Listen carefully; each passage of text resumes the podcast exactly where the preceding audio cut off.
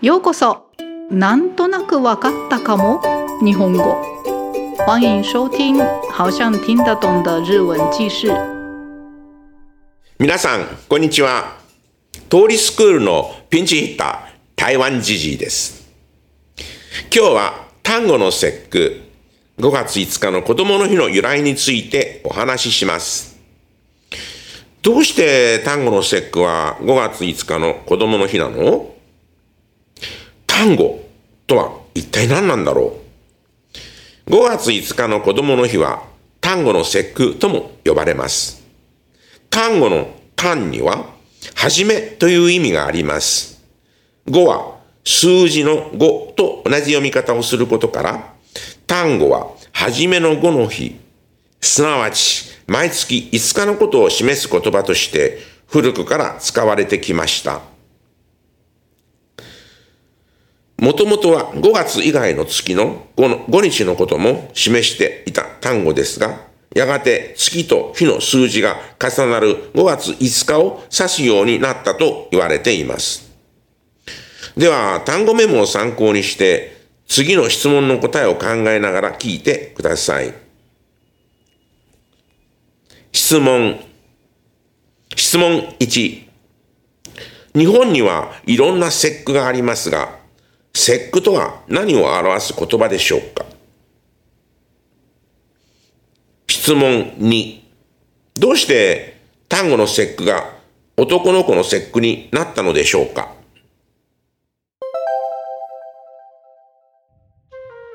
節句とは一体何なんだろう？日本文化であり風習である節句。節句は季節の節目となる日を示す言葉です。日本では古くから伝統的な年中行事を行う日として大切にされてきました。一年の間には様々な節句があります。江戸時代にはそのうちの5つが正式な公的な祝日として定められました。これを五節句と言います。1月7日の人日の節句。3月3日の上司の節句7月7日の七石の節句9月9日の徴用の節句とともに5月5日の端午の節句も五節句として定められた日です。五節句は明治時代になると廃止されましたが現在でも年中行事として人々の心にしっかりと根付いています。どうして端午の節句が男の子の節句になったの？武士が活躍する時代になると勝負を勝負つまり武道を重んじるという考えと関連づけて勇ましい飾り付けで男の子の誕生を祝いそれからの健やかな成長を願う日となったのです。江戸時代には端午の節句は正式に祝日として定められます。身を守るための鎧や兜を飾ったり鯉のぼりを立てたりして人々は端午の節句に男の子の成長や烈心出世を願うようになりました。端午の節句は時代の移り変わりに合わせ男の子の誕生と健やかな成長をお祝いする日として現在まで大切にされてきたのです。5月5日は子供の日。同じ日が端午の節句でもありますね。鯉のぼりをあげて五月人形や兜を飾って勝負湯に入りちまきやかしわ餅を食べる日です。でもそれって男の子限定？子供の日と端午の節句はどう違うの？ここでは子供の日のいろいろ解説します。その日の食べ物などもご紹介します。子供の日は何をするの？鯉のぼりをあげる。五月人形を飾る。勝負湯に入る。子供の日には何を食べるの？かしわ餅を食べる。そしてちまきを食べます。子供の人は子供たちの人格を重んじ幸福を図るとともにお母さんにも感謝する日です。端午の節句は男の子の節句と言われますが子供の日にはもちろん男女の区別はありません。お母さんに限らずお父さんに感謝してもいいですね。子供の日の由来単語の節句との違いとは。そんな単語の節句と子供の日はなぜ同じ日なのでしょう。第二次大戦を経て戦後新しく祝日を制定する際に日付を押し付けるのではなく国民の感情に深くつながった文化的な日を祝日にすべきという意見が出ました。子どもの日の候補は3月3日桃の節句4月1日5月5日11月15日七五三の日などいろいろあったようですが結局5月5日が選ばれました。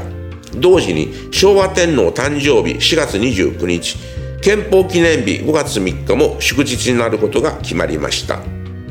当時5月1日はメーデー労働者の日で休む会社も多かったのです。春から初夏に移り変わる絶好の行楽の季節に大きな飛び石連休が生まれることになりました。後のゴールデンウィークの誕生です。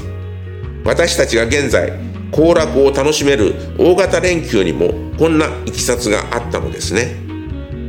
子供の日は何をする？子供の日は伝統文化に基づいた行事が行われています。勝負にはアサロンやオイゲノールといった精油成分が含まれています。またお風呂に入れて勝負湯にすると暑い夏を健康的に乗り切れるとも言われています。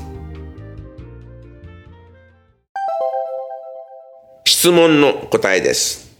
質問1日本にはいろんな節句がありますが、節句とは何を表す言葉でしょうか？答え、節句には季節の節目となる日を示す言葉です。質問2、どうして単語の節句が男の子の節句になったのでしょうか？答え、武士が活躍する時代になると、勝負を勝負、つまり武道を重んじるという考え方と関連づけて、勇ましい飾り付けで男の子の誕生を祝い、それからの健やかな成長を願う日となったのです。では、ここで子供の日の歌、恋のぼりを皆さんと一緒に歌いましょう。誰より高い恋のぼり、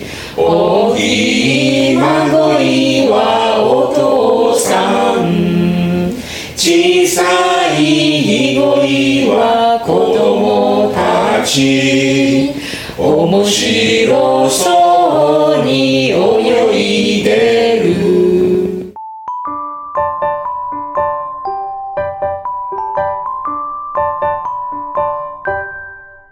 那么接下来是这个内容的简单的解说，已经听得懂的人就不用再听了。哦。じゃ始めます。何谓节日？所谓的节日，指的是日本的一种文化和习俗。节日这个词代表着季节转折点的一天。在日本，自古以来就将这所谓的节日作为重要的传统年度活动。一年当中有着各种各样的节日，其中有五个是在江户时代就被正式指定为国定假日。这五个节日就被称为五节日。包括一月七日的人日节，三月三日的上巳节，七月七日的七夕节，九月九日的重阳节，于此再加上五月五日的端午节，就是公定的五个节日。尽管五节日在明治时代就被废除，但作为一年一度的盛事，仍牢牢地扎根于人们的心中。为什么端午节成了男孩子们的节日？在进入武士活跃的时代之后。把菖蒲与尚武，也就是崇尚武术的想法联系起来，以表示雄壮勇敢的装饰，来庆祝男孩的诞生，并祈愿男孩健康成长。在江户时代，端午节被正式定为国定假日，人们装饰着能够保护自身的铠甲与头盔，还有竖起鲤鱼旗，借此来祈求男孩们的成长和将来能出人头地。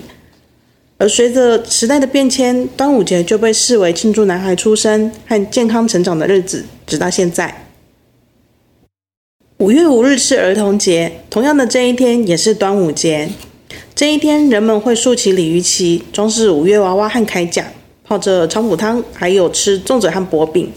但这些活动仅限于孩男孩子们吗？儿童节跟端午节又有哪里不一样呢？今天我们就透过这篇内容来介绍儿童节的各项内容，同时也介绍这一天会吃的东西等等。儿童节要做什么呢？树鲤鱼旗，装饰五月娃娃，泡菖蒲汤。那儿童节吃什么呢？薄饼跟粽子。什么是儿童节？儿童节是重视孩子个性、追求幸福，同时也是感谢母亲的日子。这是根据日本的节日法所定的。端午节虽然说是男孩子的节日，但是在儿童节那天，其实并没有男女之分，不仅是对妈妈，也可以对爸爸表达感谢之意。有关儿童节的由来和端午节有什么不同呢？为什么端午节会和儿童节是同一天呢？经历了二战之后，在官方要制定新的国定假日时，出现了不要只是强加个日期，应该要把与国民情感有密切联系。具有文化意义的日子定为国定假日才对，这样的意见。有关儿童节的日期有各种候选，比如说三月三日的桃花节，四月日日，五月五日，十一月十五日的七五三节。不过最终还是选择了五月五日这一天。同时，昭和天皇诞辰四月二十九日这一天和宪法纪念日五月三号这一天也定为国定假日。当时很多公司在五月一日劳动节的这一天休息，在从春天到初夏这绝佳的旅游季节当中，出现了这么一个大型的间断的连休假期。